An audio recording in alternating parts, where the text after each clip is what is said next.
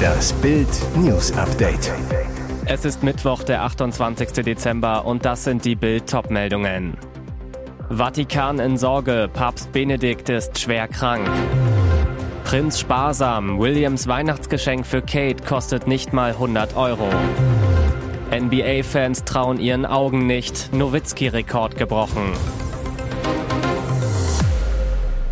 Der deutsche Papst im Ruhestand Benedikt XVI. ist schwer krank, wie sein Nachfolger Papst Franziskus am Mittwoch mitteilte. Franziskus bat um Gebete für seinen Vorgänger, denkt an ihn, er ist sehr krank und bittet den Herrn, ihn zu trösten und zu unterstützen in diesem Zeugnis der Liebe zur Kirche bis zum Ende, sagte Franziskus.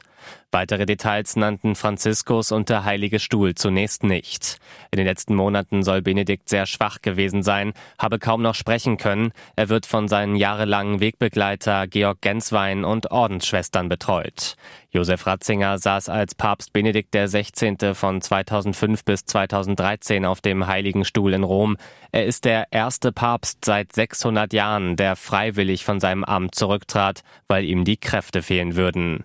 Schon seit Jahren gibt es Sorgen um den Gesundheitszustand von Benedikt. 2020 besuchte er seinen sterbenden Bruder Georg Ratzinger in Bayern. Schon damals saß er im Rollstuhl.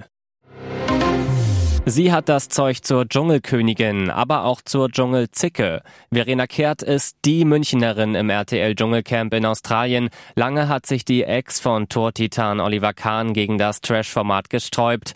Wieso sie jetzt bei der Kakerlakentruppe dabei ist? Kehrt zu Bild. Ich habe mir die aktuellen Heiznebenkosten angesehen und dann war die Entscheidung klar. Und auch ihr liebster Mark Terenzi hat Verena einen Anstoß gegeben. Der Dschungelkönig von 2017 zu Bild. Sie wird unglaublich gut gut in dem Format sein. Für mich war es eine der besten Erfahrungen meines Lebens. Aber natürlich werden die Ekelprüfungen schlimm. Kehrt nimmt die Frage nach Spinnen und Schlangen noch mit Humor, witzelt, mit Wäschespinnen und Warteschlangen hatte ich noch nie was am Hut. Und was will sie jetzt werden? Dschungelkönigin oder Dschungelzicke? Zickenkönigin lacht sie laut. Beim Weihnachtsgottesdienst in Sandringham trug es Prinzessin Kate am ersten Weihnachtsfeiertag ganz stolz das Weihnachtsgeschenk von Ehemann Prinz William. Der schenkt ihr laut Sun nämlich die auffälligen Ohrringe, die sie zu ihrem dunkelgrünen Alexander McQueen Mantel mit passendem Designerhut von Philip Treacy trug. Die vergoldeten Dienerohrringe, die William Kate unter den Weihnachtsbaum legte, sind aus recycelten Messing und natürlichen bläulich schimmernden Stein gefertigt, stammen von der Marke Cézanne. Wer jetzt denkt, da hat der britische Thronfolger aber bestimmt tief in die Tasche gegriffen, um seine Kate zu überraschen, der irrt. Ein Blick in den Onlineshop von Cézanne sagt, die Ohrringe kosten gerade mal 95 Euro. Royal-Fans halten es für ausgesprochen süß von William, ihr ausgerechnet diese Ohrringe gekauft zu haben, denn Kate liebt die Marke Cézanne, hat schon mehrere Kleidungsstücke und auch Schmuckstücke der französischen Marke. Ein Geschenk also, das zeigt, William kennt seine Kate in- und auswendig, weiß, worüber sie sich freut. Da bauen sie Dirk eine Statue und zwei Tage später geht sein geilster Rekord flöten. Luka Doncic hat einen Rekord geknackt, den bisher Dirk Nowitzki bei den Dallas Mavericks hielt. Der Slowene erzielte beim 126 zu 121 gegen die New York Knicks mit 60 Punkten nach Verlängerung eine Teambestmarke. Die alte hatte bislang Dirk Nowitzki mit 53 Zählern gehalten. Dank 21 Rebounds und 10 Assists kam Doncic zum siebten Mal in dieser Saison auf ein sogenanntes Triple-Double mit zweistelligen Werten in drei statistischen Kategorien. Der 23-Jährige ist der erste Akteur der NBA-Geschichte, der in einer Partie die Werte von 60 Punkten, 20 Rebounds und 10 Assists erreicht. Nach dem Spiel sagte er, ich bin verdammt müde, ich brauche zur Erholung ein Bier. Prost. Und jetzt weitere wichtige Meldungen des Tages vom Bild Newsdesk. Migration, Energie, Corona, so egal ist der Regierung, was die Deutschen wollen. Die Ampelregierung verfügt als Drei-Parteien-Koalition über eine satte Mehrheit im Deutschen Bundestag. Rein rechnerisch müssten SPD, Grüne und FDP also die Wünsche der Mehrheit des Volkes umsetzen. Doch Umfragen belegen, die Ampel macht in vielen Bereichen Politik gegen den Willen der Deutschen. Besonders taub stellen sich die Ampelpolitiker bei der Zuwanderung. Wie eine YouGov-Umfrage zeigt, finden 44 Prozent der Deutschen, die Bundesregierung solle Einwanderung erschweren.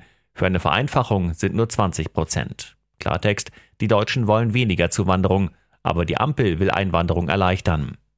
Gegen illegale Migration hat sie kein Rezept, die Zahlen steigen stark an, selbst Zuwanderer, die keinen Anspruch auf einen Aufenthalt haben, bleiben, leben vielfach von staatlichen Transferleistungen. Ähnlich sieht es bei der Energiewende aus. Selbst in der schwersten Energiekrise seit Jahrzehnten beharrt die Ampelregierung darauf, Deutschlands verbliebene drei Atomkraftwerke abzuschalten. Obwohl 54 Prozent der Bundesbürger wollen, dass die Kernkraftwerke länger laufen. Der Ampel ist das offensichtlich egal. Und bei den Corona-Regeln ist die absolute Mehrheit der Befragten dafür, dass die Maskenpflicht in der Bahn aufgehoben wird.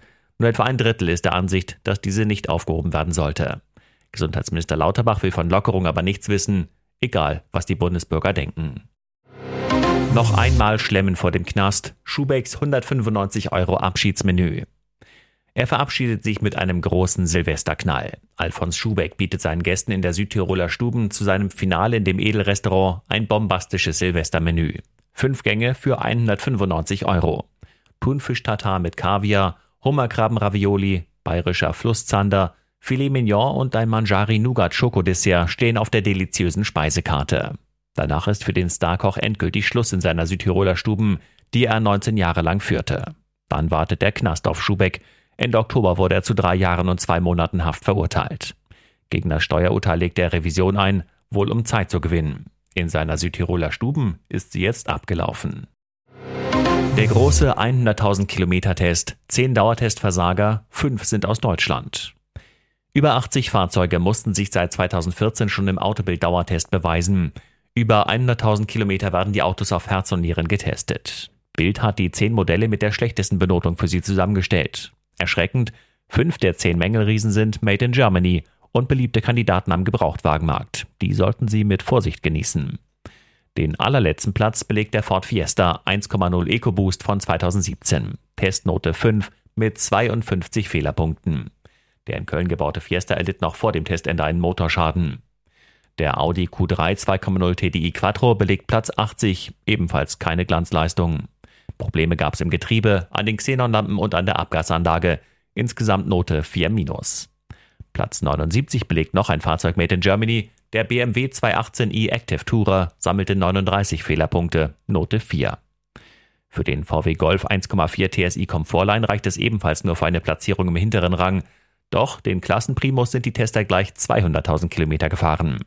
Nach den ersten 100.000 hatte er gerade mal 12 Fehlerpunkte gesammelt. Das hätte ihm mit der Testnote 2 Plus den 39. Platz beschert. Bis zum Finale bei 200.000 Kilometern sind allerdings weitere Fehler hinzugekommen. Endnote 3 minus. Weitere Testergebnisse gibt's auf Bild.de.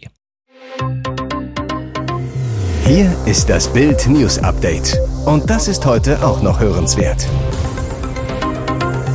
Tipp aus dem Ausland. So kam der BND dem Russenspion auf die Schliche. Der Hinweis aus dem Ausland war vage. Liebe BND-Kollegen, ihr habt ein Leck. Moskau weiß, was ihr wisst. Dieser Warnung eines westlichen Nachrichtendienstes folgte eine beispiellose Agentenjagd in den Reihen des Bundesnachrichtendienstes. Zugriff am 21. Dezember wurde BND-Mann Carsten L. in seiner Wohnung in Berlin verhaftet. Wie Bild erfuhr, war L. nach dem Tipp des Partnerdienstes monatelang observiert worden. Als Referatsleiter im höheren Dienst, Abteilung 2, war er mit der technischen Auswertung von abgehörten Gesprächen und abgefangenen Geheiminformationen befasst. Besonders brisant, L hatte Zugriff auf Daten anderer westlicher Dienste, auch zum aktuellen Krieg in der Ukraine, und gab sie an die Russen weiter. Entsprechendes Material wurde in Moskau gefunden. Alarmstimmung nicht nur in der Berliner BND-Zentrale, auch bei Briten, Amerikanern und Ukrainern, die Berlin mit geheimen Daten versorgen. Ex-BND-Chef August Hanning, Überall herrscht große Nervosität. Der Vorgang könnte sich zu einem gravierenden Fall auswachsen. Das wäre ein Schlag ins Kontor der westlichen Abwehr. Wie Bild erfuhr, hat L den Russen auch Material geliefert, das Rückschlüsse auf westliche Quellen und Spionagemethoden zulässt. Mehr als 1330 Selbstanzeigen legen die Klimaextremisten jetzt unsere Justiz lahm. Versuchen die Klimakaoten jetzt auch noch unsere Justiz zu behindern? Die Staatsanwaltschaft Neuruppin prüft derzeit den Verdacht der Bildung einer kriminellen Vereinigung gegen die Klimakleber der sogenannten letzten Generation. Doch die Klimakaoten wollen nicht als Kriminelle betitelt werden und rufen ihre Anhänger dazu auf, sich selbst anzuzeigen. Bisher haben sich mehr als 1330 Unterstützer der Gruppe selbst angezeigt, angeblich um eine vollständige Prüfung zu beschleunigen. Aber in dem Info-Chat-Kanal der letzten Generation wird das eigentliche Ziel der Klimakaoten klar benannt, die Ermittlungen zu erschweren. Angeblich würden die Klimakleber nur zivilen Widerstand leisten, die wahren Kriminellen seien die Regierungen, die uns in den Klimakollaps rasen lassen. Unser Darts-Star Clemens gewinnt irren WM-Krimi. Giga-Auftritt von Gaga. Was für ein Thriller, welch furiose Aufholjagd. Gabriel Clemens stand bei der Darts-WM vor dem Aus, lag in seinem Drittrundenmatch gegen Jim Williams bereits mit 2 zu 3 nach Sätzen und 0 zu 2 in Legs zurück. Am Ende jubelte der Saar-Wellinger, nicht fassen können, was er da mit seinem auf dem Bullseye verwandelten Matchstart soeben vollbracht hatte.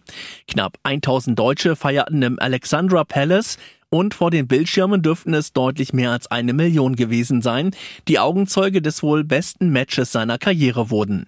Ich kann zwei Minuten nach dem Spiel noch gar nichts sagen, aber es war mit Sicherheit eines der besten Spiele. Vor allem kämpferisch war es eine tolle Leistung, sagte Clemens im gewohnten Understatement. Ich war eigentlich tot, habe es dann irgendwie geschafft, den Kopf aus der Schlinge zu ziehen und ein paar ganz gute Dinge gemacht. Damit steht zum zweiten Mal in der WM-Geschichte ein Deutscher im Achtelfinale. Clemens selbst hatte vor zwei Jahren in der dritten Runde mit Peter Wright den Titelverteidiger ausgeschaltet, war dann in der Runde der letzten 16 aber gescheitert.